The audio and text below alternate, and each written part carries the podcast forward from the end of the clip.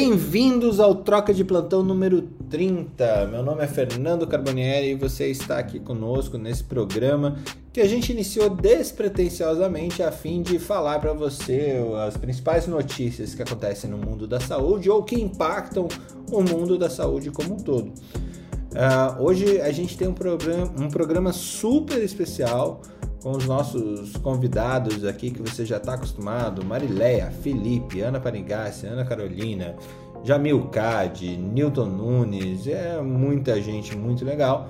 E a pauta é realmente super interessante. Falamos de vacina da AstraZeneca, o quanto que ela está sendo utilizada e como ela está sendo utilizada na Europa, quais são os problemas que ela apresenta Além disso, falamos também no mercado financeiro, o que, que isso impacta na saúde, falamos sobre diabetes, falamos sobre de tudo um pouco. E aqui, assim, a gente não procura somente falar sobre saúde é, de uma forma estéreo, a gente busca treta também. Então, tem muita fofoca boa e muitos pontos a serem avaliados é, aqui para vocês no Troca de Plantão. Então, vamos começar Marileia, seja bem-vinda. Estrelou ontem lá no, no, no Cebex. Como é que foi a, a sua palestra, seu, seu dia ontem? O que, que você traz de fofoca aí pra gente? Bom dia. Já começo meu dia dando risada com vocês por aqui, mas isso é ótimo. Felipe, principalmente, né, seu Felipe, com suas gracinhas matinais. Ah, meu dia ontem foi um dia puxado. Hoje amanheceu Salvador muita chuva. A, a, o momento ontem de trocas com o Sebex, com o Torello, com o Marcelo e o Balestrin foram momentos importantes, inclusive com algumas ideias colocadas que eu acho que é importante para a gente refletir. O Torelli falou da telegestão, que a gente fala tanto de telemedicina, e a gente não lembra que uma grande parte dos hospitais uh, pequenos de interior que não tem tanto acesso a uma gestão efetiva precisa bolar uma maneira, uma estratégia de ajudá-los, de apoiá-los. E ele falando de telegestão, que até eu achei bem interessante essa, essa fala dele, porque eu nunca tinha pensado nisso, de você chegar para um financeiro e você está lá dando suporte sobre seu balanço, sobre isso, compras, como é que você está fazendo nisso. E um suporte mesmo é exemplo do que a gente faz com telemedicina, que eu também coloquei em relação à democratização. A gente fala tanto, critica tanto a atuação de alguns médicos em algumas cidades, principalmente cidades do interior, hospitais muito pequenos. Às vezes a gente tem o hábito de criticar a conduta deles frente não só à pandemia, frente a algumas outras abordagens, e a gente esquece desse senso de cooperação, de apoio e de, e de, de estar tá próximo ao colega como apoio mesmo, porque o, como o próprio Torelli falou antes, não adianta você ter o leito e ter o respirador, não é só isso para ter atenção.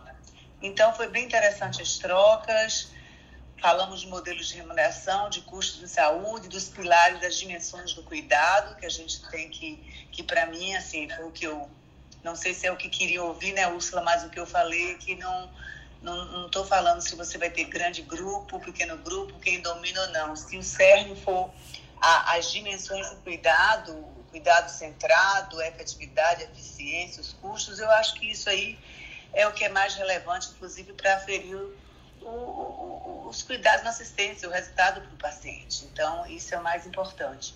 E depois eu fui assistir uma, uma apresentação de Dr. Calil, que é imunologista, lá, ele falou pelo Hospital das Clínicas em relação à vacinação, mas eu acho que não deveria ter terminado minha noite assistindo isso não, que a gente fica um pouquinho deprimido, entre aspas, com as pers perspectivas. Mas, uh, uh, uh, mas é isso aí, vamos um bom dia, com otimismo, vamos seguir em frente, e é isso. O bom é que a gente dá as más notícias antes aqui, então a gente tem o dia inteiro para diluir elas, né? Agora, quando você leva ela para o travesseiro, é mais complicado, né, Marilé? Pois é, aí tem que levar só com uma tacinha de vinho para poder ela ficar mais leve. É isso aí. Com certeza. Vamos morrer, vamos morrer, vamos viver, vamos morrer. Felipe, como é que tá essa história Não, aí? Não, vocês têm muita notícia ruim. Eu tenho uma notícia boa graças a Deus, finalmente, ontem eu entendi tudo e vamos, esqueçam-se da Era do Gelo. Ontem a notícia é Matrix 4 em dezembro e tudo isso está resolvido. Nós vamos ter o lançamento do filme do Matrix, a continuação da trilogia, e aí está tudo resolvido. Eu vi aqui a, a, o resumo do filme. O resumo do filme é o seguinte: a, o agente Smith volta jogando dentro da Matrix um vírus chinês que leva a população à morte desencadeada e desespero. Ele possui um dos presidentes de um grande país e fica jogando contra a população. Várias pessoas vão morrendo e a Matrix tem necessidade de colocar Neo de volta para salvar a humanidade e jogar para a Matrix de volta, a antiga Matrix, né? Então, nós estamos vivendo a quinta Matrix. O segredo é voltar para a quarta, porque essa aqui deu errado.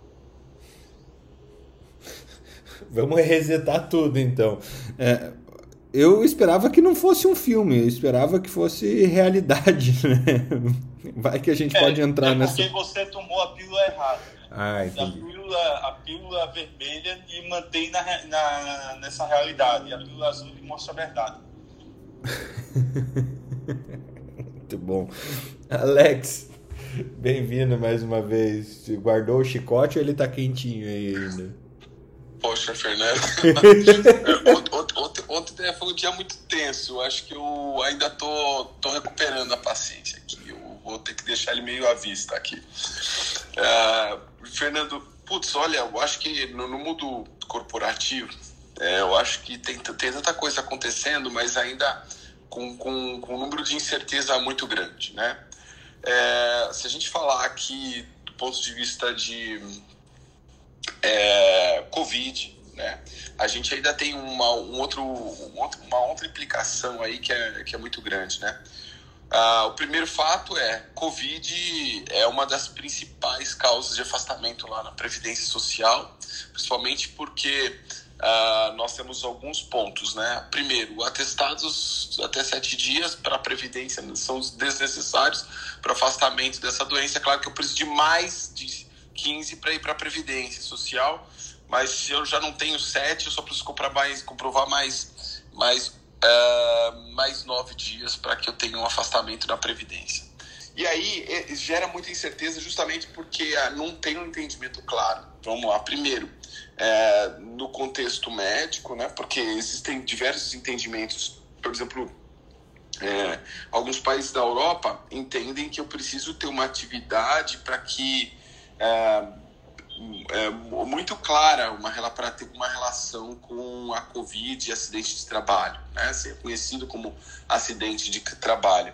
É, outros países entendem, e eu acho que é um pouco como está indo no caminho do Brasil, que é você ter uma pessoa que está em, em algumas atividades e que demanda um contato muito forte com o público, você conseguir, você acabar tendo essa. Tem um termo que, que eles usam lá no exterior, vou ver se eu recupero aqui, é, e que acaba tendo uma possibilidade de contágio.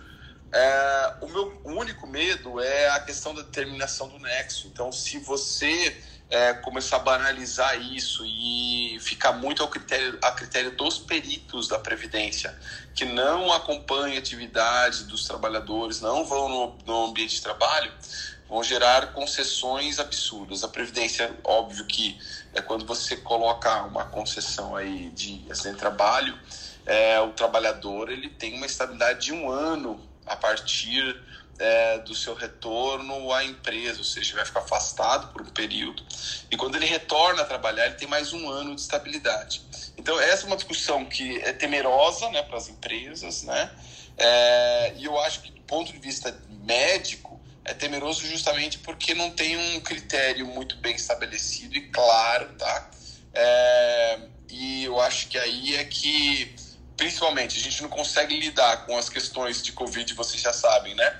De clareza né, com relação a tratamentos, né, com relação a, a, a telemedicina, que dirá então a gente ter que lidar com um, uma, uma autarquia aí que, que não está conseguindo nem sequer executar as perícias, eu uh, fico muito temerário né, a médio prazo. Então eu acho que a questão mais, mais é, que dá bastante medo seria isso. E outra aqui é uma, uma descoberta minha que eu queria passar para vocês. Quando eu estava conversando com uma advogada lá em Portugal, falou: oh, a gente está esperando aqui a quarta vaga, né? E eu fiquei: a quarta vaga? O que, que é isso? Né? E aí eu entendi. Lá em Portugal eles não chamam onda, né? Então a, a quarta onda de Covid, lá eles chamam quarta vaga. E aí eu fui até pesquisar aqui na internet, né? Eles estão tá todo mundo com, com grande confinamento e eles é, estão nessa expectativa que após o confinamento, no próximo mês, eles, eles, eles têm um, um rebote aí é, de casos, principalmente motivados a. a lá, lá, também eles estão com uma, uma dificuldade de, de, de, de, imunização da população e tudo mais, né? Bem, eu acho que os pontos principais eram esses aí, Fernando, para a gente começar a conversar hoje. E desculpa, aqui tá acontecendo algumas coisas estranhas, meu microfone saindo da sala e tal, né? É o vírus da Matrix, certeza. É, mas é vaga de vagalhão, né? É, os portugueses têm algumas, algumas expressões super é, estranhas e interessantes. É, Ana Panigassi. É, mas, mas explica, né, que vagalhão é uma onda grande, né, grande. né, que ocorre no oceano. Eu não, eu não sabia disso que tinha a ver com vagalhão, mas só porque é, eu sei a, a palavra vagalhão significado, que é uma onda grande, isso mesmo em português do Brasil, né? Que é uma onda gigante no meio do oceano que é diferente de um tsunami. Muito bom, muito bom. É... Ana Panigassi, qual é a treta irlandesa? Bom dia, gente. Então, temos algumas notícias daqui da Europa de ontem, né?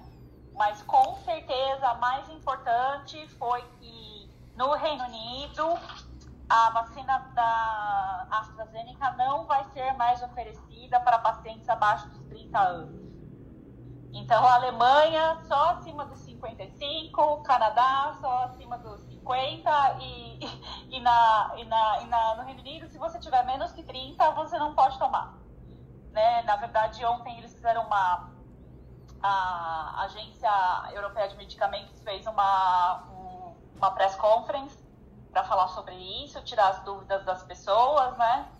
E ficou bem claro que né, o risco é entre 8 e é, 24 dias após a primeira dose. Se você tomou a primeira dose e não teve nada, você deve tomar a sua segunda dose, porque tem bastante gente que tomou, gente jovem que tomou da AstraZeneca simplesmente porque foi a que tinha mais é, disponível no, no, Reino Unido, né? Então, se você estão falando para as pessoas tomarem a segunda dose e é, porque se você não teve nada, provavelmente não vai ter nada com a segunda dose e que ainda e que eles começaram trials com mistura, é, combinação de vacina.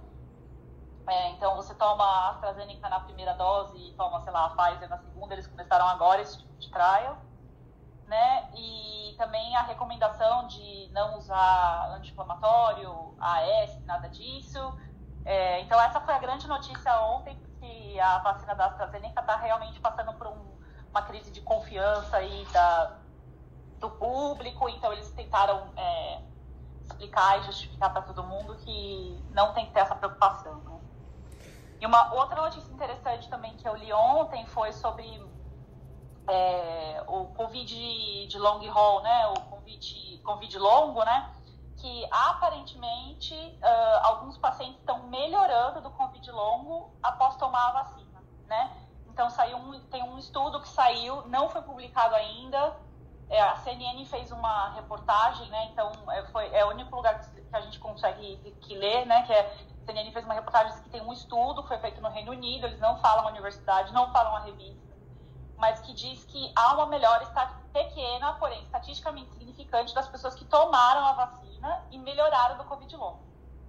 Então, eles contam algumas, alguns casos anedóticos de gente que tomou a vacina e melhorou, gente que tomou a vacina e piorou, e a, e a resultado é que a gente precisa de mais estudos, né? Mas eu achei interessante até trazer para cá, para saber se a impressão daí do pessoal, óbvio, absolutamente anedótico, né? Mas achei interessante esse, é, esse fato, né? É, também saiu um estudo, tá no Instagram da USP, que é, o estudo internacional que sugere adiar cirurgias por sete semanas ou mais após o diagnóstico de Covid. Né? Esse, esse, estudo foi feito na USP Ribeirão, mas foi coordenado pela Universidade de Birmingham. E a, a, é, com essa recomendação aí foi, foi avaliado 140 mil voluntários. Então, acho que é um estudo bem bacana, né? E, e diz que não importa a idade, né? É, independente se é maior ou menos que 70 anos, adiar por sete semanas cirurgias após diagnóstico de Covid. Achei, achei importante trazer hoje aqui também essa notícia, né? Esse, esse estudo a gente já tinha trazido alguns insights, não era desse ponto de vista do Brasil, tá? Né? Mas é, é realmente muito interessante essa questão, assim, por ser uma doença sistêmica, é, dá tempo dos, de todos os parâmetros inflamatórios baixarem é, é fundamental para que cirurgia, um trauma cirúrgico seja é, mais bem sucedido, né? Então, mas essa questão do Covid longo, ela é, ela é muito legal, assim, ou seja, a gente só não sabe, continua sem saber como que, como que as coisas realmente funcionam quando a gente trata de Covid, né?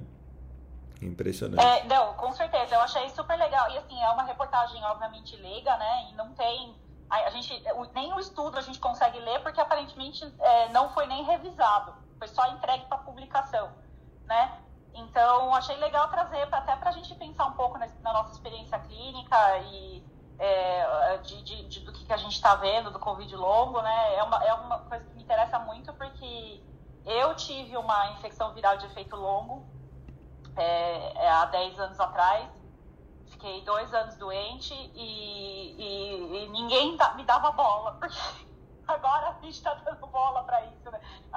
Eu tive uma é, infecção longa por Coxsackie, evoluí com é, uma neurite, fiquei paraplégica, uh, tive, uma, tive uma miocardite é, tive uma pitirise rosa de Gilbert pela segunda vez na vida, que é uma coisa que nunca existe. Então, e assim, ninguém a, dava muita bola porque. A Úrsula chegou a avaliar o teu caso ou não? Olha, eu, fui, eu virei caso da reunião clínica da neuromuscular da Escola Paulista. Acho que foi o dia, o dia que eu fiquei mais Olha. assustada na minha vida. Quando Olha, eu caso da reunião clínica. Vai que eu tava na residência e você passou por lá com esse caso clínico, hein, Ana? Não, então, é, é, então, eu tava na. Olha, eu foi, foi difícil, viu? Porque eu, eu, eu fico, fiquei um tempão sem diagnóstico. É, agora, obviamente, não acontece isso, porque a gente já sabe, né? Mas eu fiquei um tempão sem diagnóstico e, e é, é, eu, eu, me interesso muito sobre esses efeitos longos de infecções virais por, por, por, por, ser bem egoísta. na Escola Paulista tinha um negócio que eu achava o máximo, a, a, a, clínica da dor, né? Lá na Escola Paulista tudo chama casa, né? Casinha do não sei o é, quê, casa do não sei o quê. E a casinha, a casinha. A, a, casa, da, a clínica da dor da Escola Paulista, a parte aguda, óbvio, ela acaba sendo dentro do hospital, né, que os pacientes estão internados, e, mas a parte dos crônicos ou dos, dos agudizados cronificados, né, vai para casa da dor. Eu achava o máximo. Eu adorava a dor, é. eu fiz estágio na dor, eu curto demais a, a dor, né, fiz anestésio, mas acabei fazendo estágio na dor. E eu achava o máximo, eu ficava imaginando quando eu entrava lá um paciente frágil. Então, imagina a Ana, adolescente, contaminada, frágil, preocupada com o seu futuro, os seus devaneios juvenis, assim, né? Chegando para a sua interconsulta na casa da dor. Gente, deve ser tão alentador para o humano, né? Quando ele chega ali na frente da casa da dor. Eu, assim, tinha que mudar, mas eu não sei se mudou até hoje. Eu não passo lá alguns anos ali na frente. Aqui mas... mora o seu sofrimento, né? Imagina, é House of Pain, assim. Da... Chega você, é, é House of Pain. É a casa da tortura, é gente. É horrível isso. Ah, não sei, a gente era residente, a gente ainda chamava de casinha. Ai, vai na casinha da dor, na casinha da fetal na casinha. Eu acho, né, porque é escolinha, a gente, a gente, o pessoal Tem um carinho, né? a gente fez, que a gente é escolinha, mas a gente adora ser escolinha. É, eu curto, a gente curtia estar na escolinha, não tem problema. Eu tenho profunda admiração pelo povo da, da Unifesp, viu? Acho que vocês têm uma, uma formação diferenciada. É, talvez por causa das, das casinhas, né? Mas também talvez por causa da Atlética, que para mim é a melhor Atlética é, estruturalmente falando do país, assim, piscina, quadras e tudo mais. E isso é muito a importante. Do, a, a, da USP é muito bonita. A da USP é, é É, eu, eu era vizinha da USP, né? Eu era vizinha da, da, da Atlética da USP, mas estudava na escola. Eu sou aluno Eu da Unifest também. Eu sou aluno da Unifest também. Eu, eu vou precisar fazer alguma coisa lá um dia ainda. É, Eu tenho uma recomendação do meu orientador. Ele bate muito. Tá certo. Deixa eu. Ana, Carol, é, tua treta no nosso troca de plantão número 30. Você tem alguma? Porque hoje é o dia de tretar com todo mundo. Bom dia. Ah, eu tenho algumas coisas para falar da vacina da AstraZeneca também. É, o que a Ana falou é importante e, na verdade, esses. é, na verdade, os coágulos eles são mais comuns em pacientes do sexo feminino jovens. Por isso que a gente está tendo essa diminuição da faixa etária em, em outros países. E aqui no Brasil, a Anvisa agora recomendou que seja incluído na bula que é um evento adverso muito raro da vacina da AstraZeneca é a formação de coágulos. Então, essa foi a novidade com relação à vacina aqui no Brasil. Posso, Ana, posso interromper Ana. rapidinho? Ana, só antes de você seguir, desse estudo que mostrou jovens é, de sexo feminino, tinha, falou de alguma relação com o uso de anticoncepcional? Não tem relação. É, não falou em relação ao uso de anticoncepcional. A única colocação é que é um evento mais raro do que a formação de coágulo pelo uso de anticoncepcional. Perfeito. É Então, saber. inclusive, Marileia, nessa, nessa conferência de imprensa que eles fizeram aí, eles falaram sobre isso, né? O que o pessoal da AstraZeneca acha é que por que suspender a vacinação dos idosos na Alemanha e nos países nórdicos, eles acham que essas vacinas foram transferidas para muitas pessoas jovens. Então, eles acham que tem um problema também de proporcionalidade. Eles estavam vacinando muito mais jovens com essas vacinas. E em relação ao uso de anticoncepcional e de nessa conferência de imprensa eles perguntaram também, né? E eles falaram não só para que não que eles acham que não tem relação porque o tipo de trombose é diferente, é uma trombose com poucas plaquetas, né? Então eles acham que não só não tem relação, mas como a Ana falou, o risco de, de quem toma anticoncepcional é oito vezes maior de ter uma trombose, né? E o risco da, de quem toma vacina da AstraZeneca é 4 para 1 milhão. Então, que, que realmente as Então- pessoas estavam perguntando isso. Mas isso que eu já queria puxar para vocês duas aí, Anas. É, o problema que a gente, a gente discutiu isso no, no Troca 27, se eu não me engano, que é essa questão da, da, do Covid em gestantes e tudo mais, e a gente foi para essa linha junto com o Jung, que está aqui embaixo, de hematologia. E um, a princípio são, são sintomas, síndromes diferentes, síndromes pró-coagulatórias diferentes. Mas dois, assim, ah, há muito tempo sabe-se que anticoncepcional é pró-coagulatório em, em, em pacientes em geral que, que tomam, né? É, e é um número não desprezível, que assim não leva tanto alarme quanto esse alarme da AstraZeneca, que é quase desprezível 4 em 1 milhão. O problema é que hoje a gente tem mais gente tomando vacina do que anticoncepcional, né? Como, como que vocês, assim, qual, qual que é o racional disso? É, é, é um racional midiático mesmo ou é ou, ou midiático de gestão, de, de acionário? O que, que vocês acham, vocês duas que tocaram nesse Então, eles, assunto? eles falaram sobre isso também. Eles falaram sobre isso, né? E achei bastante interessante que o que, o que eles disseram é o seguinte: a gente está optando por não recomendar essa vacina agora, nesse ponto da pandemia, porque a taxa de infecção tá 1 para 500, 1 para 600. Se tivesse 1 para 10, a gente ia recomendar que tomasse. Então, tem relação com o ponto que estamos da pandemia no Reino Unido, né? Então, que as taxas de infecções estão baixas, então que vale e que eles vão receber um supply da Pfizer, da Moderna, que não tinha Moderna até ontem no Reino Unido. Ontem começou a vacinação com Moderna no País de Gales. E e no final do mês que vem, uh, nova vax. Então, eles acham que. Então, eles é, tentaram explicar que é uma coisa de.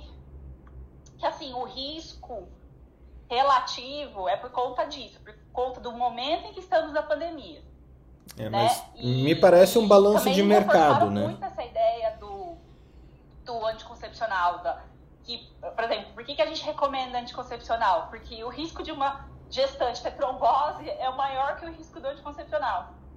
Então eles falaram muito sobre isso, de tentar balançar risco e benefício, mas no, é, é, nesse mundo de mídias sociais e notícia atravessada, obviamente, tem gente recusando de tomar vacina.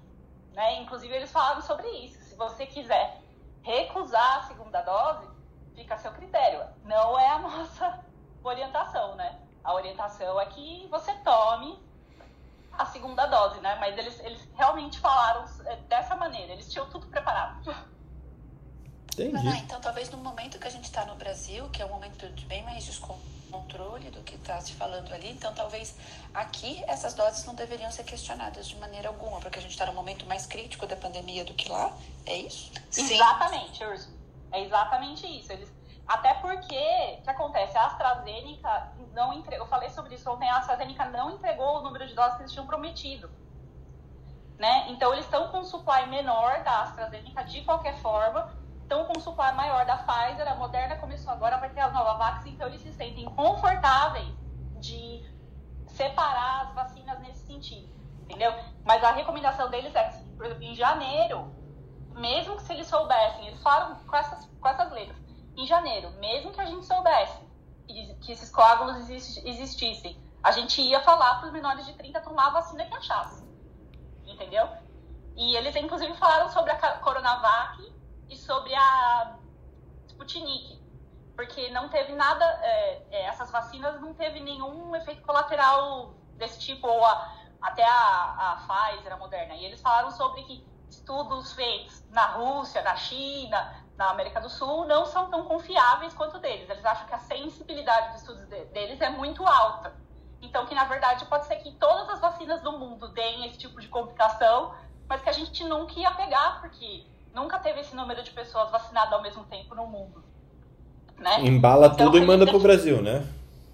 Então, eles deixaram, bem, eles deixaram bem claro que eles acham que deu esse flag de tantos casos, porque é muita gente e é um sistema extremamente sensível. Que, pro, que pode ser que outras vacinas também tenham dado esse tipo de trombose que a gente nunca vai saber. Porque, se for pensar, são 70 casos em sei lá quantos milhões de doses, entendeu? Então eu achei, eles tinham todo, eles, eles tinham todas as respostas para todas as perguntas. Acho que foi a melhor conferência de imprensa que eu já vi, o povo mais preparado que eu já vi. Ana.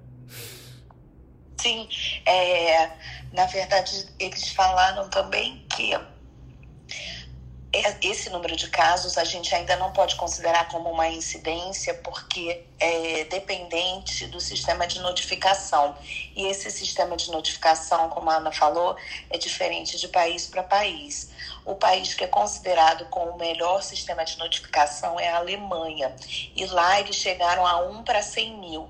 Então a gente ainda não tem exatamente a relação entre número de é, doses e casos. Isso ainda é, é, é, uma depende de uma observação por um tempo mais longo. E existem relatos de que realmente pode acontecer com outras vacinas, mas como existe essa, ba essa baixa notificação, não se tem certeza ainda. Não, e esse fato de que vacinou é, você teve uma vacinação desproporcional na Alemanha, eles falaram sobre isso também, Ana, você está é, é tá super certa. Como foi desproporcional dos jovens na Alemanha, porque eles não deram a, a AstraZeneca para quem era maior de 50 anos, eles acham que por isso também a incidência deles ficou um pouco maior, entendeu? Chamou mais atenção. Verdade. E como a vacinação foi menor nesses países com outras vacinas, eles não conseguem dizer se existem, é, se, como é um, um evento muito raro, eles não conseguem dizer a incidência da ocorrência de coágulos com outras vacinas. O, o que eu acho muito louco nessa, nessa questão toda, se Jung quiser subir, ou se alguém tiver a explicação fisiopatológica desse negócio, é o trombo com baixa plaqueta, né? Então, o que, que dá para comparar? É, que tipo de trombo dá para comparar com trombo de baixa plaqueta? Né? Eu não, não me recordo aqui na minha, na minha precária, no meu precário conhecimento médico, eu não, não me recordo de fisiopatologias semelhantes de trombo de baixa plaqueta. Tem, tem que lembrar, Fernando, que assim, você pode ter o trombo pela vasculite induzida do vírus, né? A vasculite, processo de autoimunidade, ele pode causar trombo além da cascata de coagulação, né? Que aí você tem um trombo por um processo inflamatório, por um endotelite, um processo inflamatório local. Então, o vírus é um vírus que dá muita vasculite, né? Então, possa ser que seja um, um bom, um bom motivo. Eu tive um paciente agora recentemente que fez uma vasculite de carótida. E o cara fez um trombo só na carótida. Teve outro fez uma vasculite pulmonar. Tudo limpo, eco limpo e o pulmãozão lá com os trombos. Então, é, lembrar que você tem várias doenças acontecendo ao mesmo tempo com corona, né? E o, e o pior, né? O miserável ainda pode inflamar depois que você teve ele. Eu tenho três pacientes pós-corona que fizeram trombose. Uma trombose venosa cerebral, uma trombose carosa, a outra trombose, não me lembro onde foi, em três semanas, com mais de três semanas do vírus. É uma síndrome pós-Covid. É.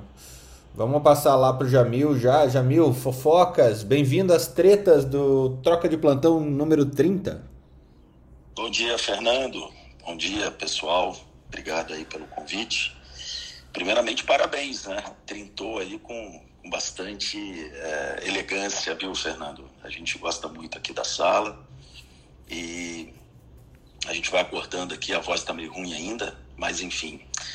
Rapaz, tretas Uh, eu acho que a, a, treta que eu, que eu poderia comentar é que o Instituto Chico Mendes fez uma carta aí para a Science Mag, né, é, que tem obviamente um impacto internacional, falando da, do, da, da, questão aí do governo é, do nosso presidente a respeito é, da questão do desmatamento, né, da, da não aceitação de fato né, da, da, das informações científicas a respeito do desmatamento, e isso, logicamente, tem um impacto global. Né?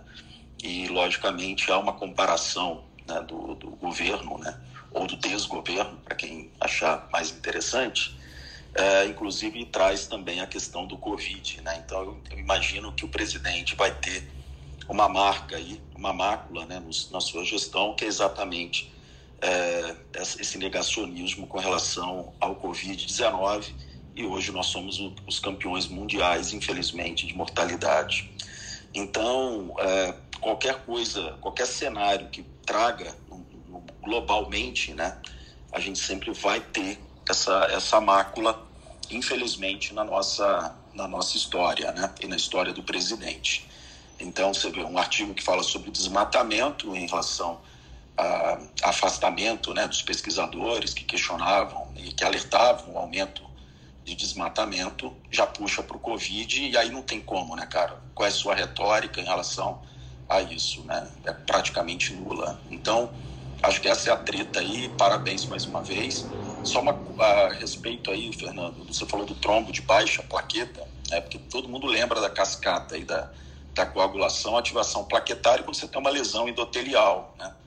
Primeiro ativa a plaqueta e depois ela ativa a cascata de coagulação. Mas só lembrando, Fernando, que muitas vezes a gente pode ativar a, a, a cascata de coagulação intrínseca, né? Sem obrigatoriamente de lesão endotelial. Lembra que a gente tinha duas, é, duas, duas vias de, de ativação da coagulação, né? Uma intrínseca e uma extrínseca, né? E nesses casos, os fatores protrombóticos, né, que provavelmente o que a vacina é, deve ativar, né, provavelmente é o, é o mecanismo deflagratório desse, dessa cascata. Né? Então, é, e agora, que deve haver uma participação é, de, de, de, de, hormônios femininos, não o uso, obviamente, dos contraceptivos orais, mas é, é, é muito curioso porque uma das pesquisas que eu uma vez participei acompanhava o ciclo menstrual né, das mulheres, porque as mulheres, obviamente, ela tem variações hormonais ao longo do, do, do mês. E um dos fenômenos que a gente pesquisava, que era a dissecção espontânea de artéria coronária, né, que tem uma relação mais com mulheres também, avaliavam a, a, o período do ciclo menstrual. E isso era muito interessante, porque nesses picos né, ovulatórios, você tem aumento dos hormônios femininos, é, havia uma hipótese de que você tinha mais fenômenos endovasculares. Então, talvez, obviamente, a pesquisa não teve esse cuidado de avaliar o ciclo menstrual das mulheres, mas que possa haver alguma relação com isso. E aqui fica uma provocação, né? porque nós todos somos cientistas de alguma forma. Né? Médico tem que ser cientista de alguma forma e questionar absolutamente tudo. E talvez não tenha tido esse rigor nessa avaliação. Mas se você olha um evento que ocorre mais em mulheres em período fértil, que é exatamente o fenômeno trombótico, provavelmente deva haver alguma relação com os hormônios femininos e provavelmente deva haver com o ciclo menstrual. Então fica uma provocação para a gente refletir e assim, óbvio, se você, a gente, eu até acho que não, de, não deva indicar a vacina da AstraZeneca para mulheres em idades férteis. Mas será que qualquer período isso é válido? Então acredito que se a AstraZeneca tivesse tido esse cuidado, provavelmente ela preservaria a vacina dela, coisa que hoje ela não fez. Então, eu acho que a pesquisa ela tem que ter sempre questionamentos, né? sempre elaborações de perguntas, de hipóteses, eu acho que tem que ter esse cuidado, né? A gente quando olha o gênero, né, e as questões hormonais, isso tem que ser levado em conta, né? Infelizmente, eu acho que isso não foi feito nessa pesquisa e provavelmente a AstraZeneca vai perder alguns milhões de dólares por conta disso. Mas sabe o que eu tô achando interessante nessa história toda? E daí, antes de passar para o Newton, é que o feeling que eu tenho é que tá parecendo que a própria Astra tá querendo queimar a vacina. Eu não sei vocês, mas tá me parecendo isso. Newton, essa é minha treta, mas o que, que você acha disso e qual é a sua treta diária? Bom dia a todos. Interessante essa discussão. É, eu vou primeiro comentar essa questão da Covid aqui, da vacina. É, é, o mecanismo fisiopatológico aventado é que a vacina provoca uma reação autoimune, né? E existe sim, existe uma situação, por exemplo, a, existe uma púrpura, a, a púrpura trombocitopênica trombótica, PTT, que cursa com, pra, com plaquetopenia e trombose. É, e talvez aí o, o mecanismo possa ser esse. Eu acho que ainda tem que ser melhor esclarecido, por exemplo, dosagem de proteína C e S não está baixa, né, que também são outros fatores que facilitam trombose. Que do ponto de vista prático, é o que a gente faz, por exemplo, na cardiologia, é fazer estratificação de risco. Se você tem um paciente que tem um risco maior, por exemplo, mulher jovem, uso de anticoncepcional ou alguma outra doença com condição com risco de trombose, você deveria evitar a vacina da AstraZeneca. É, apesar de que, como foi colocado, a incidência é baixíssima, né? É, é, é 0,3 zeros depois da vírgula 6% de, de efeitos trombóticos. Mas o que chamou é, é atenção foi o, o surgimento do tipo de trombose, né? Porque trombose pode ter uma TVP, uma, uma, coisa até entre aspas, né? Mais simples, né? Desde que não complique. Mas o que chama a atenção foi o surgimento, por exemplo, de, de, de, um, de uma maior é, quantidade de trombose, por exemplo, de seio venoso cerebral, que é uma situação, é uma condição grave, né? Ainda assim raro, mas bem acima é, do da incidência esperada na população normal. Então, assim, eu acho que serve como alerta, mas também não serve para descartar. E o curioso é que a primeira, é, o primeiro alerta que foi feito foi não ser feito em pacientes idosos, né? E depois agora mudaram para não ser feito em pacientes menores que 30 anos. Então, até essa mudança de conduta deixa confusa essa, essa conduta, né? É, é dessa forma. É, então, eu acho que, lógico que assim, é, é, muito estranho esperar que a própria fabricante queime a vacina, porque são milhões de dólares envolvidos, né? Então, eu não sei, tem alguma coisa a mais disso. Mas eu acho que as, as, as agências estão no papel delas, né? papel delas de alertar a população sobre é, os efeitos colaterais que porventura venham das vacinas. Existe uma guerra mercadológica importante também, você não sabe quanto tem da concorrência em cima dessas notícias. Mas o fato eu acho que a, a, a AstraZeneca ela também se apressou em comunicar, né, que mostra transparência. Então, de certa forma, é, pelo risco da própria pandemia atual, inclusive aqui no Brasil, não se justifica você não fazer a vacina. O que você tem que fazer é estratificar. Obviamente, naqueles casos que você tem um risco, teria um risco maior de trombose, você não faria. Se você tiver outra opção para fazer, por que você vai fazer aquela que você pode correr um risco, mesmo que muito baixo? Então, essa é a minha lógica disso aí. É, mas como treta mesmo, eu trago que foi publicada a lista da Forbes agora essa semana. Vamos, vamos falar de coisa boa, né? E tem mais 11 brasileiros bilionários no mundo. Opa, Fernando tá onde aí na Pois é. Ainda não, ainda Fernando. não. Eu li, eu li três vezes a lista, Felipe, para ver se o Fernando tava lá. Mas ainda não, viu? Agora o que chama Deve atenção. ter tirado a primeira página. Pois é, exato. Mas o que chama atenção é o seguinte: eu comparei os cinco primeiros mais ricos do Brasil com os cinco primeiros mais ricos do mundo, né? Que continua o Jeff Bezos o mais rico do mundo. E aí seguido pelo Elon Musk agora que subiu bastante. Mas assim, o que é, que é interessante? Os cinco primeiros do mundo, você tem três empresas de tecnologia, né? Você tem a, a Amazon, tem, a, tem o Facebook e tem Academia Médica. a Microsoft, né? Ainda lá, Bill Gates, velho de guerra, tá lá resistente, na, na quarta posição. E, na, e no Brasil, não, são cinco negócios tradicionais, né? Então você tem o Marcelo Teles da Ambev, eu, tô falando dos que moram no, no Brasil porque o critério desse ano mudou, né? Eles consideraram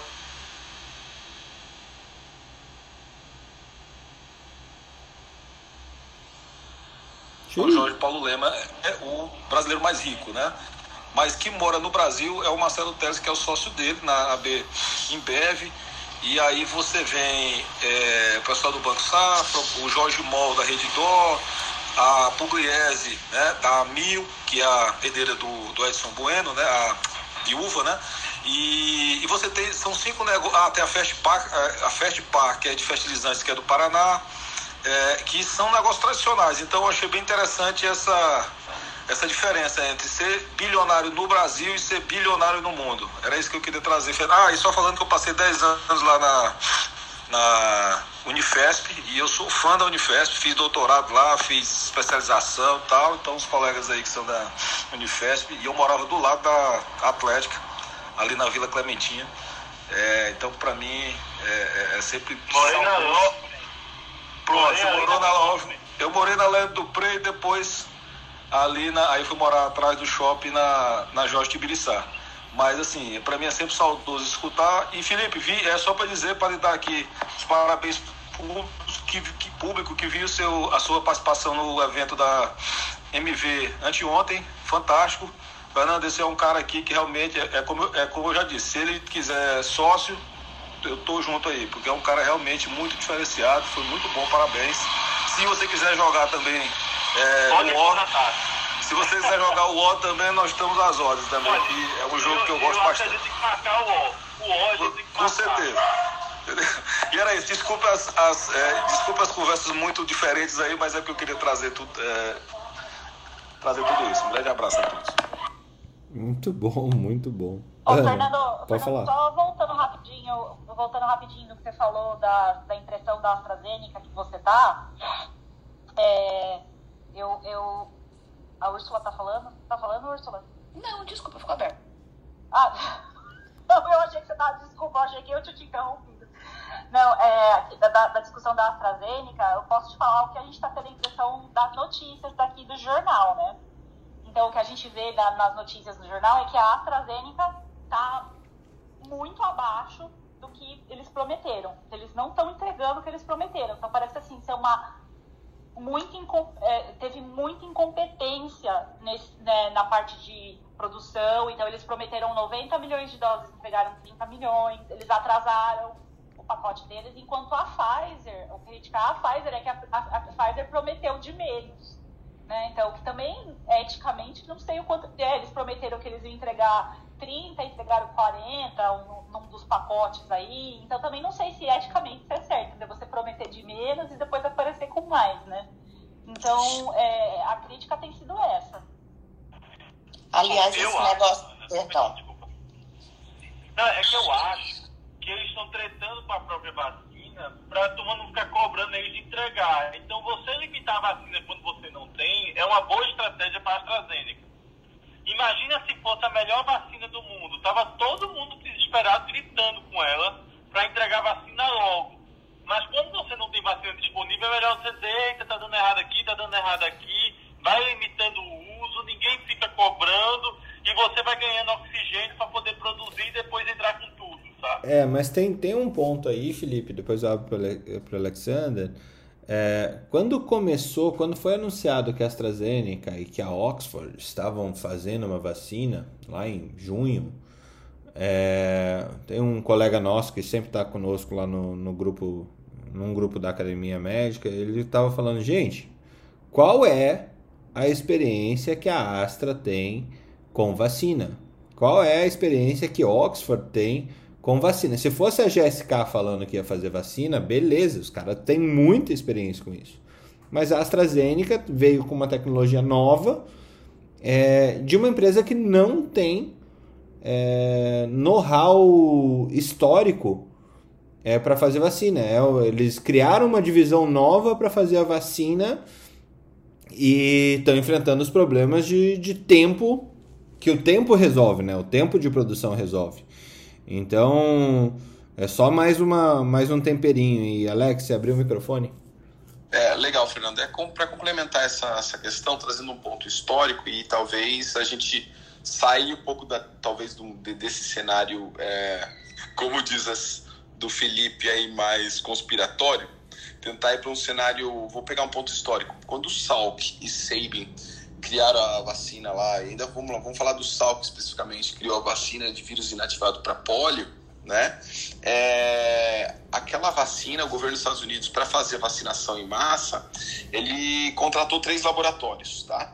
Um laboratório, não me lembro agora a cidade especificamente nos Estados Unidos, em que é, foi aplicada essas vacinas, esse vírus não tinha sido de forma, lá na produção da vacina, de forma é, adequadamente é, inativada. E esses vírus acabaram desenvolvendo mais de 100 mil casos de poliomielite em crianças acho que três, algumas mortes aí, não chegaram, não todos, chegaram a 10 mortes causadas pelo, pela aplicação de vacina. É claro que o contexto hoje é muito diferente daquele contexto naquela época, mas é, talvez essa questão da vacina hoje, ela possa estar tá associada, tudo bem? É, ela possa ter, é, quando eu falo isso, a questão do método produtivo, ou seja, da questão da experiência do laboratório, é, tem um peso muito grande, que é exatamente o que você falou aí, Fernando. É, principalmente quando a gente fala, por exemplo, o Brasil aqui na produção dessa vacina, o quanto que a gente já produziu, tá, tem meta de produção dessa vacina é, no país, é, ainda não temos, é claro que a nossa população não tem nada a ver com o target que, que, que é, a, por enquanto, por hora, do que da, da população aplicada na Europa, mas não sei, aí até porque eu não, eu não fabrico vacina, mas eu acredito que possa ter um impacto da questão do, dessa, dessa questão produtiva, né? É, vamos ver cenas dos próximos capítulos, né? Ainda com relação à vacina da AstraZeneca, é, a Fiocruz também liberou uma nota dizendo que não recebeu IFA é, essa semana, que não vai afetar a liberação ainda, porque eles têm vacina que é, já estava produzida e estava aguardando controle de qualidade para ser liberada. Mas na próxima semana, não, se o IFA demorando, não tem como produzir mais vacina aqui. Ô, Ana, ontem, inclusive, eu assisti a, a, aquela palestra do Calil, aquele imunologista, lá do, das, das, das Quingas, e a grande preocupação dele que ele colocou, que ele falou que é fato, é exatamente a falta de vacinas. Então, a gente, ele falou assim, todo mundo fala da capacidade do Brasil em vacinar, que a gente tem uma capacidade de um milhão dia, podendo a dois milhões dia, tudo isso é muito bonitinho, mas tem vacina? Então, a gente não comprou vacina na época que, como, por exemplo, ele citou o Canadá, que comprou e tem vacina para vacinar duas vezes a população do país. A gente não comprou. A gente está dependendo daqui e não tem vacina. Então ele disse que o grande problema é. Aí perguntaram para ele se com 70% de vacinados se vai controlar. Ele falou que não, que com as vacinas que a gente tem, 100% de vacinados para tentar um controle. E a, ele foi muito assim é, é, pessimista em relação exatamente à disponibilidade de vacinas que a gente vai ter, tá? Marileia. Verdade. Posso, posso fazer um comentário? Vai lá, Jamil, vai lá. Bem, essa história aí da. Eu, eu fui cobaia da Coronavac, né? Em dezembro do ano passado, eu participei do estudo do Butantan, exatamente porque eu imaginava que não haveria, e como acho que não vai haver, vacina para todo mundo, né? Então eu entrei no estudo, no dia 4 e 22 de dezembro, eu tomei as duas doses, que eu não sabia se era placebo ou se era vacina.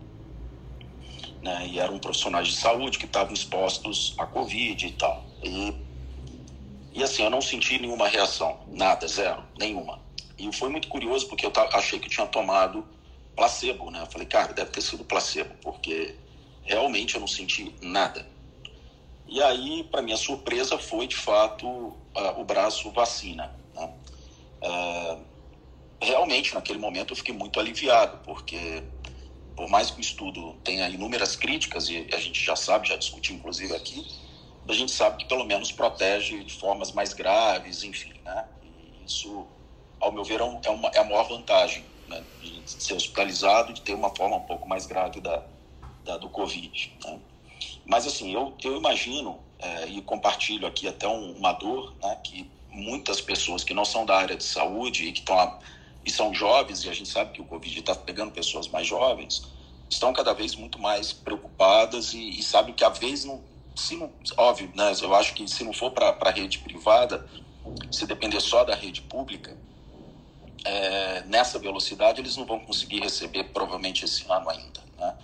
E aí o que está acontecendo? Muitos familiares meus que têm condições de irem para fora do Brasil é, já me procuraram e estão indo embora, fazendo 14 dias de, de, de quarentena no México para poder entrar nos Estados Unidos, porque como tem família lá, eles vão ficar lá e vão tentar tomar vacina por lá.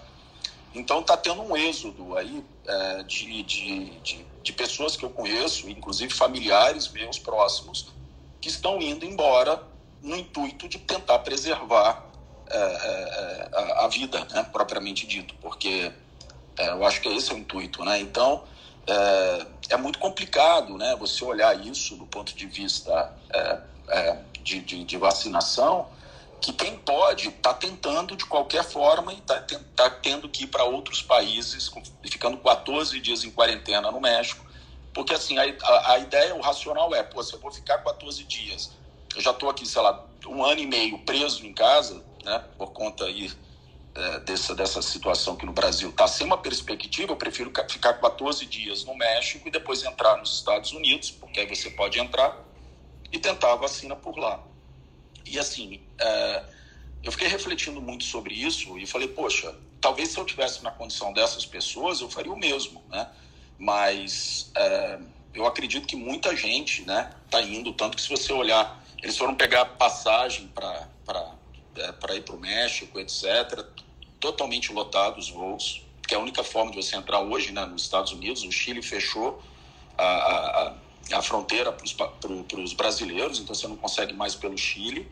Ou você vai pelo Panamá, Panamá para México e aí México, Estados Unidos. Então, assim, os voos todos lotados, os hotéis todos, então está tendo um êxodo, que isso acho que não sei se vocês estão vendo aí do lado de vocês, mas assim, está tendo um êxodo é, de pessoas por conta da vacina e que vão ficar um ou dois meses fora do Brasil é, para poder to tentar tomar a vacina, né? Então, olha, olha que ponto que nós chegamos, né? Só um parênteses, não sei se vocês estão vendo isso, já tiveram uma experiência com isso, mas eu, eu, eu não me oponho, obviamente, a esse tipo de movimento, né? É triste, né? A gente é um país que sempre foi é, um exemplo no mundo de vacinação, a gente está agora numa situação como essa, né? É uma calamidade. É importante, mas assim, também, também não acho que, que, que haja necessidade de, de, de enquadrar essas pessoas, porque no fundo estamos todos aqui defendendo os nossos próprios interesses, né? E o meu principal interesse é me manter seguro e me manter a minha, é manter minha família seguro. Lógico, eu estou esperando o meu tempo de ser vacinado, não estou na linha de frente, estou aguardando, mas estou enclausurado em casa, né?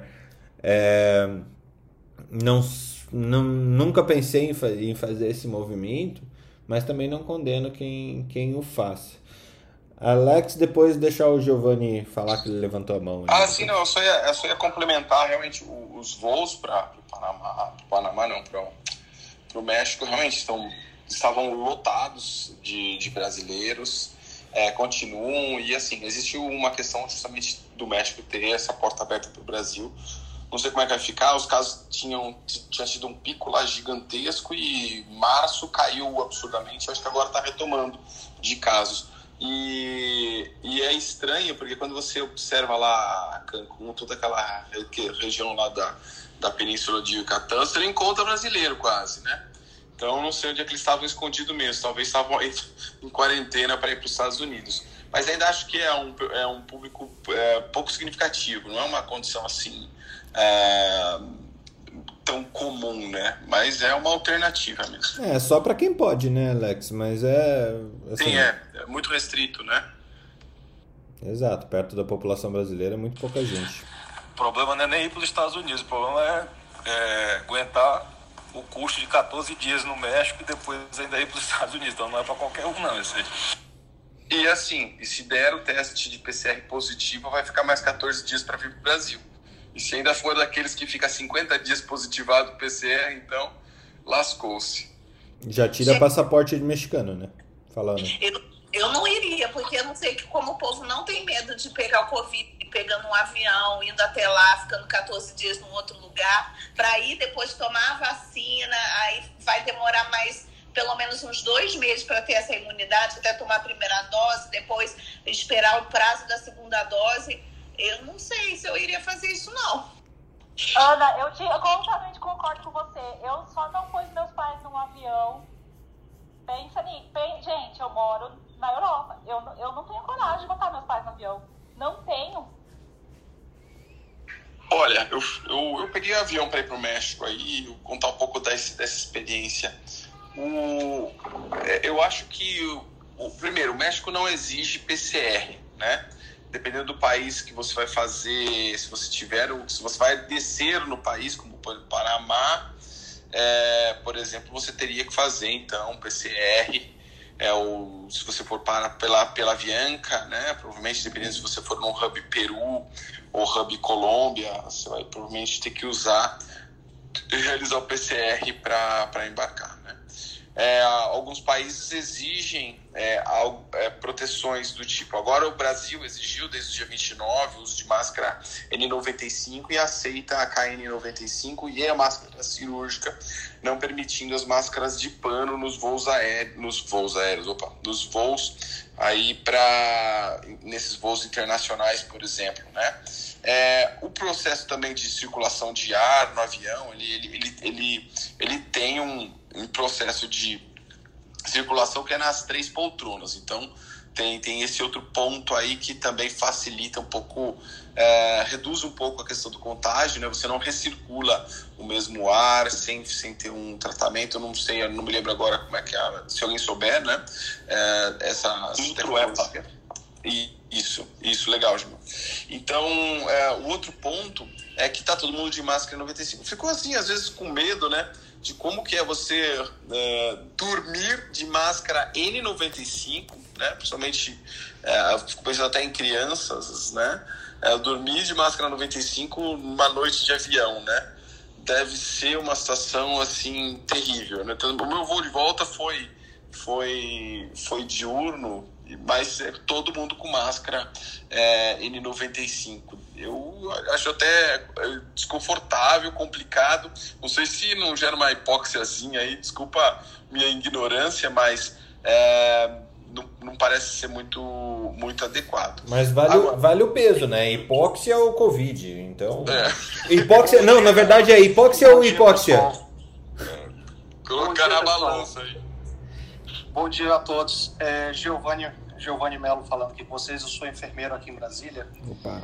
É, deixa eu só me meter um pouquinho só na, na, na, nessa discussão específica das vacinas e, das, e, todas as, e todas essas complicações que estão trazendo. Eu faço, eu tenho um, uma clínica minha aqui em Brasília que eu faço acompanhamento de, de uma boa quantidade de famílias direcionados para diabetes tipo 1. Eu só acompanho famílias que têm crianças, especificamente crianças com diabetes tipo 1.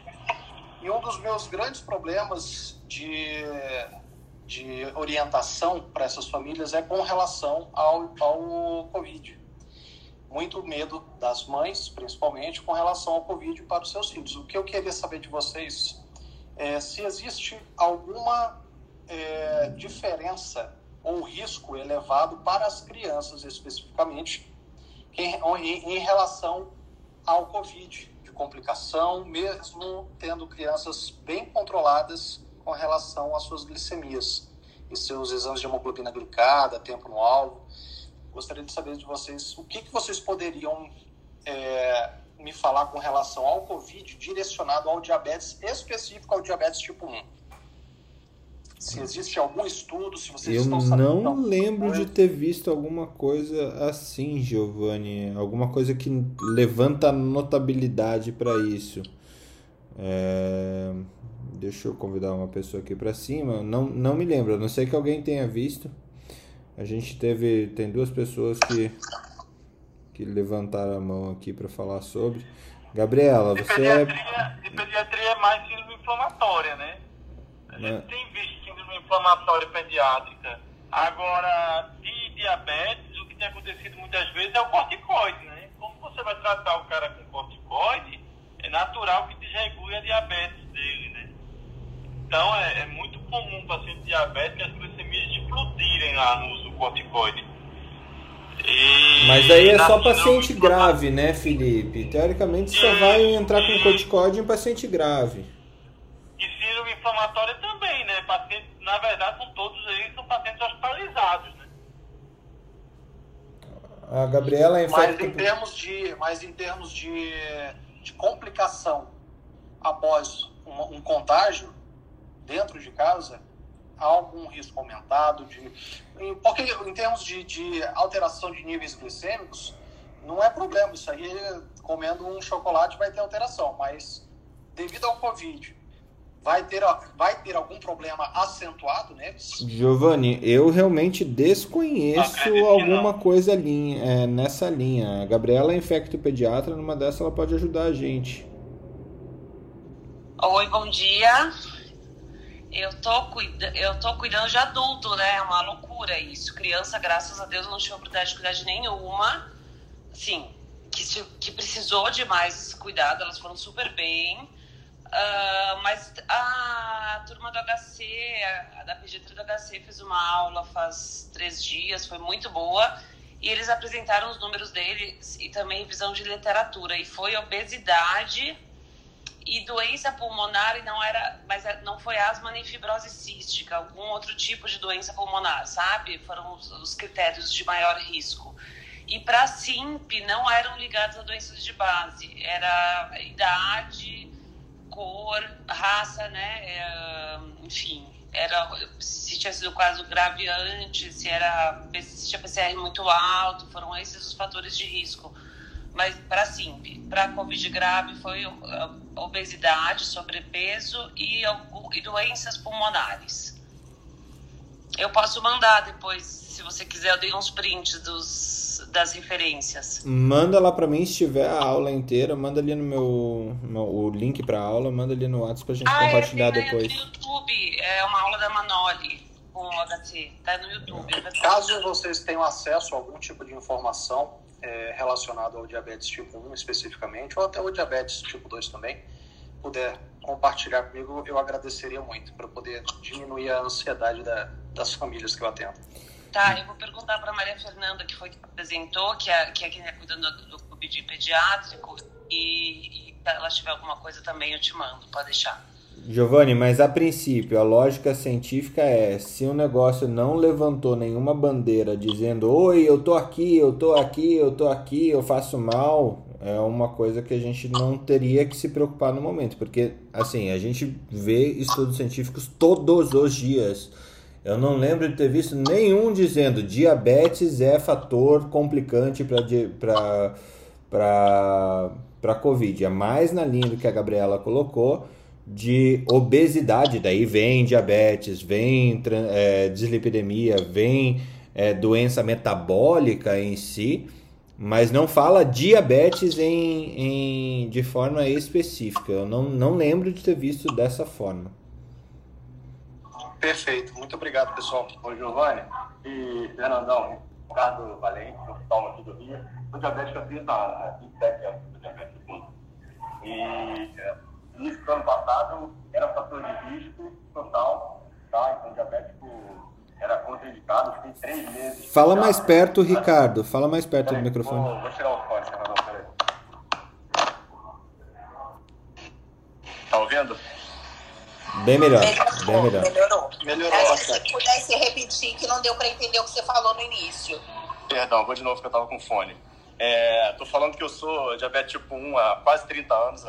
novo que eu tava com fone. É, tô falando que eu sou diabetes tipo 1 há quase 30 anos, há 27 anos. E ano passado, quando começou a pandemia, era fator de risco total, tá? A diabetes em geral. Então, eu fiquei três meses completamente fechado, recluso, sem atender, sem trabalhar, com medo. E hoje, o diabetes tipo 1 não é mais tido como fator de risco, tá? O diabetes tipo 2 continua. E, obviamente, o diabetes tipo 1 descompensado, e aí isso entra numa dificuldade danada, né? Porque é mais fácil a gente falar que continua sendo fator de risco que a gente conseguir delimitar quem é um paciente descompensado quem não é um paciente descompensado, tá? Ainda mais na nossa situação sociocultural que a gente tem no Brasil, tá? Mas os teus pacientes, se você tiver conseguido um controle, se você, e provavelmente você tem uma clínica específica disso, acredito que você deva, deva ter um controle de glicada boa e, teoricamente, você pode passar para os familiares que o diabetes especificamente não é fator de risco. Como o Felipe colocou, obviamente, que o corticóide dificulta, e sabidamente já a, a Covid, como fator inflamatório, vem atrapalhando muito o controle glicêmico, tá? Isso daí também já é sabido que dificulta muito, tem que ficar muito mais do lado do paciente, porque tem que mudar a dose de insulina e tem que mudar o esquema de alimentação. Perfeito. Então a lógica é diferente. Considerando isso, Ricardo, a lógica é diferente. O Covid, e Giovanni, né? O Covid é fator é, predisponente ao agravamento, ao agudização ou à descompensação do diabetes. Né? Seria uma inversão de lógica. Não é o Covid que tem perigo para diabetes, mas é, ele descompensa o diabetes. É, exatamente. É, por aí, tá? Eu acho que é só uma questão de, de, de, como que a gente vê as coisas, né? Que essa informação da população geral, né? E aí eu me incluo nisso, mesmo tendo conhecimento técnico, é, é muito difícil, né? Eu acho que a gente hoje, obviamente, tem que passar a informação correta para os nossos pacientes e clientes em geral, mas o medo tá parando, tá? Então, acho que a gente tem que ter um pouco de, de mais é, noção na passagem dessas informações. Escutar é a melhor coisa do mundo, né? Então, estava aqui escutando todos vocês falando e você consegue traçar um raciocínio e um panorama do lado de, de cada um de nós, né? Mas, é, especificamente em termos da crise que a gente está convivendo, acho que a gente tem que, infelizmente, colocar do lado é, o lado econômico, né? Ontem eu atendi uma proprietária de uma grande rede de, de restaurantes aqui do Rio de Janeiro e ela falando que não existe mais frasco para colocar azeite. Obviamente, vocês vão falar para mim, pô, mas qual a importância disso dentro da vida e do número de pacientes que a gente tem perdido todo dia? Concordo com todos, né? Mas isso daí vai chegar no, no frasco da vacina, isso vai chegar na, na agulha, entendeu? Porque a interrupção da cadeia é complicada, né? Voltar isso daí, como a Ana estava falando da chegada das IFAs, né? Obviamente que a gente vai ter interrupção do fornecimento da, das vacinas. E a última coisa, só que eu não sei se vocês comentaram inicialmente, Fernando, mas em termos de fofoca, que é a nova cepa de BH, né? Vocês chegaram a comentar sobre isso? Ixi, foi ontem. BH, BH eu não vi, mas eu vi a de Sorocaba, de BH é nova para mim. É, BH, eles. É, um estudo de, de BH mesmo, e eles, é, segundo, segundo relato, tiveram do, duas análises de dois exames coletadas de outubro até março e com uma mutação não antes vista. Vamos morrer, vamos morrer, vamos viver, vamos morrer, como diria o Cid da Era do Gelo. É, tá, tá, tá.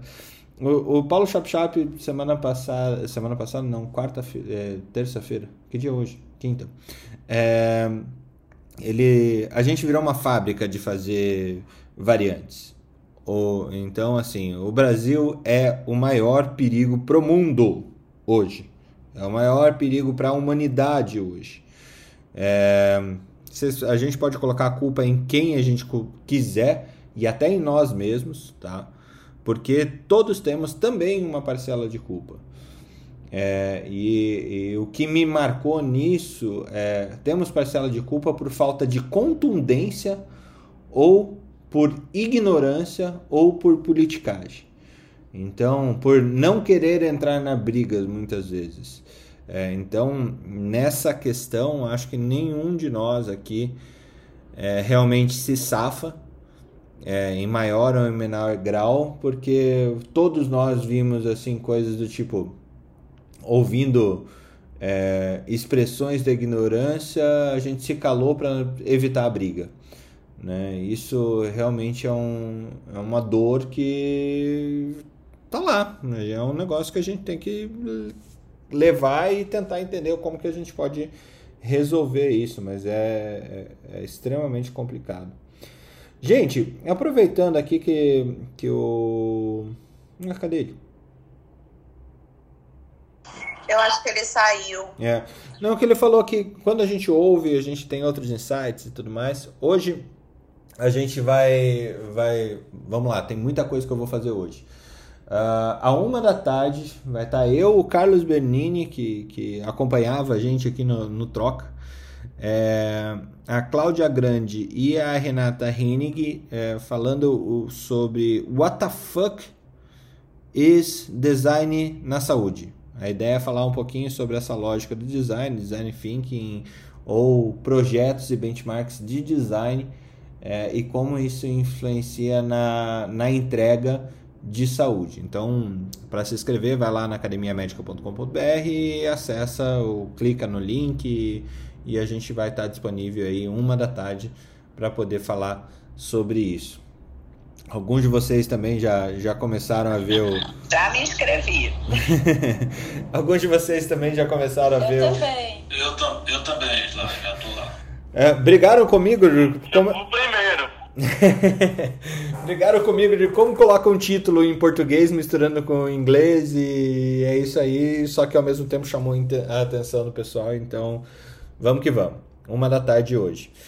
À noite temos a sala do Alexander sobre benchmark e saúde corporativa. Qual que é o tema hoje, Alex? O tema é que ou ele não está abrindo o microfone ou ele está entrando. Foi um celular. Eu estava longe do fone aqui. É, a gente vai falar primeiro, né, sobre Covid, acidente de trabalho, uma discussão aí sobre os diversos pontos de vista, é, a, como a justiça está interpretando isso e tudo mais, né? Vamos falar um pouco de estratégicas aí no combate das novas ondas de pandemia dentro do ambiente corporativo. O que, que nós estamos fazendo, porque esse processo está se estendendo, nós temos uma população aí de grupo de risco que está enclausurada há muito tempo, e o que, que a gente pode fazer. Muito bom. E, e ainda, às 7 horas, eu, Úrsula, André Balalai, Gihan e Raimundo. É, iremos falar sobre custos de último ano de vida. Às sete da noite aqui no Clubhouse também. Já está aberta a sala lá. Você pode marcar aí na tua agenda para estar junto conosco. E ainda às oito e meia, se eu tiver certo, é, junto com a WellBe, a gente vai falar um, sobre as novas é, as novas terapias aprovadas pela ANS é, e o quanto que isso impacta no custo das empresas. Então, hoje eu tenho uma agenda assim, coitado do meu filho, quase não vai me ver, tadinho. Fernando, esse é, evento do Alex, Alexandre tem link e esse último que você falou também tem algum link ou é aquele Clubhouse? Né? Esse último é, me chama ali no, no, no Insta que eu disponibilizo o link. Uh, uma da tarde tem link na Academia Médica, uh, mas a gente vai fazer um link aqui também no, no Clubhouse para poder uh, transmitir ao mesmo tempo para as pessoas que não puderam ver. É, mas a ideia é se inscrever lá. E O 6 da tarde aqui no Clubhouse, 7 da, da noite aqui no Clubhouse, 8 e meia em webinar mesmo. Fernando, o das 6 no, no, no Clubhouse, a gente manda o link daqui a pouco. A gente tem um clube lá dentro de saúde. O Fernando é um dos, dos grandes apoiadores aí na criação. E logo mais a gente já, já abre a, já abre não, já divulga o link. Beleza, obrigado. Fala, Jamil. Fazer um testemunho aqui, eu acho que vale super a pena. Né, o, esse design na saúde, vale super a pena assistir. Eu já conheço o trabalho aí desde 2018 de vocês, aconselho muito. Eu tenho algumas reuniões hoje, então não sei se eu vou conseguir entrar, mas quem está, eu, eu aconselho todos fazerem, porque de fato o time é extremamente competente. Em 2018 eu tive acesso, é, acredito que o conteúdo tenha melhorado e muito, né? Mas eu já tive um acesso lá atrás. Hoje tem profissional fazendo, antes a Exatamente. gente era só wannabe, Jamil. E, e fazer um convite aí, às 11 horas hoje, eu vou falar na, no Tech Thursday do Banco Safra. Eles fizeram um convite para apresentar a nossa startup lá, então vai ter um bate-papo com o pessoal lá do Safra. Enfim, é no YouTube do canal do Safra, então quem quiser conhecer um pouquinho aí a, história, que começou inclusive é, nesse curso aí que o Fernando falou em 2018. Né? Então, imagina, jamais eu imaginaria que iria falar no YouTube do Banco Safra, nem conta no Safra eu tenho. Então, é curioso isso. Então, assim, vale super a pena fazer o curso mesmo aí do, do Fernando, é, com o pessoal. E foi exatamente isso que me levou hoje, às 11 horas, estar tá falando para esse público. Então, quem tiver interesse, enfim, entra lá. Acho que está no meu Instagram também, quem quiser o link. Mas acho que vai ser bem bacana o bate-papo. Ouvir o Jamil falar é sempre um presente, né, gente? É, é complicado. É complicado competir com um cara desse. Sorte que a gente não compete, a gente se apoia. Bom, é... comecemos de baixo para cima. Não sei quanto que a Gabriela esteve conosco o dia de hoje, mas eu sei que ela já é uma figurinha marcada. Gabriela, trintamos e procuramos treta também aqui no Troca de Plantão. Bem-vinda, muito obrigado e deixe, deixe seu bom dia aí para o pessoal. Bom dia, boa sorte, se cuidem. Newton, Bom dia. Bom dia a todos. Fernando, quero sugerir um próximo episódio para frente, é os fatores de risco e a volta ao trabalho após vacinação. Fatores de risco para morte e complicações na Covid e, a, e, o, e o retorno após vacina com cepas variantes e tudo mais. Bom dia, pessoal. Se cuidem aí. Vamos para frente. Tema bom. Tem Alex Felipe para falar disso e a, a, a, Débora aqui, eu acho que já, já foi é, também. Alex, bom dia. Oi, Alex. Eu, Fernando, desculpa, eu tô entrando no elevador e nessa saída aqui eu perdi o tema. É pra, qual era o tema que me trouxe? Era volta ao trabalho com essas variantes e com estratégia de pós-vacina para retorno ao trabalho. E fatores Legal. de risco, Alexandre. E fatores é, de pessoas, risco. Pessoas vulneráveis, pós-vacina e retorno ao trabalho com as cepas variantes, é isso? É muita coisa, hein? Esse é um compêndio, mas vamos, vamos, vamos programar. Até mesmo lá na, na, na reunião do Bend, né? Boa, bom dia. ah, ah, o meu bom dia de hoje? É. Nossa, eu, eu acho que é sempre expectativa de melhora. Eu vi o resultado de, do, das tendências do Covid, ainda crescimento de novos casos, né? E, e isso é um pouquinho infeliz porque para a gente, principalmente porque eu não, talvez pode ser que a atitude aí do, do governador, a gente está tá esperando aí como é que vai ser a partir de segunda-feira, possa ser aí a gente estender ainda esse cenário, então vamos ver o que, que vai acontecer. É, com relação a, ao que a gente comentou também logo no início, de da questão do Covid e acidente, não deixa para comentar lá mais 18 horas, até que é um tema muito particular, até da área ocupacional, mas a, a, as pessoas que trabalham também têm esse interesse, né? Porque tem pessoas que estão aí, não estão na linha de frente, estão na linha de frente de entrega de, de, de comida, estão na linha de frente de, de, de, entrega de serviços, estão na linha de frente de logística, estão na linha de frente de transporte e por aí vai. Então, é um tema que é, que é interessante. E como todos os outros aqui, a gente não tem uma resposta, mas tem direcionamentos, tá? Eu acho que a torcida é para que esse cenário da, da, dessa nossa vaga ela melhore aí o, o mais breve possível, né? Torcer não custa, né? Jamil, seu bom dia. Bom dia a todos, Fernando. Parabéns mais uma vez aí pelos 30 episódios mais legais aí do Clube House. E, enfim, é, parabéns mais uma vez e tamo junto, cara. Um abraço. Abração, Úrsula. Mais uma vez, muito obrigado. Te vejo de novo às 7 dia para todo mundo e até às sete da noite. até breve. Até breve. Marileia, bom dia. Bom dia. Minha mensagem é que cada vez mais o, o mercado exige da gente habilidade para lidar com problemas complexos, agilidade para a gente conseguir tomar decisões assertivas e o mais importante é exatamente é, é, as trocas que a gente tem feito aqui diariamente, de um modo geral, o olhar diferente, porque é muito claro que pensar diferente, fazer diferente é que vai poder mudar um pouquinho o resultado, porque a gente sempre faz a mesma coisa e quer ter resultados diferentes. Então é isso aí. Bom dia a todos. Felipe, bom dia, bom dia. Bom dia a todos. Vamos torcer para sair da quinta Matrix e voltar para a quarta? Vai dar tudo certo. Ana, é...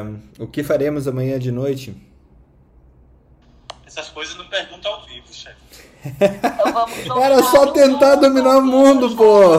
Fiquei muito tenso agora. Cérebro. Ai, Felipe, você tá atrapalhando, não. Vamos dominar o mundo. E o Felipe vai atrapalhar, pelo visto.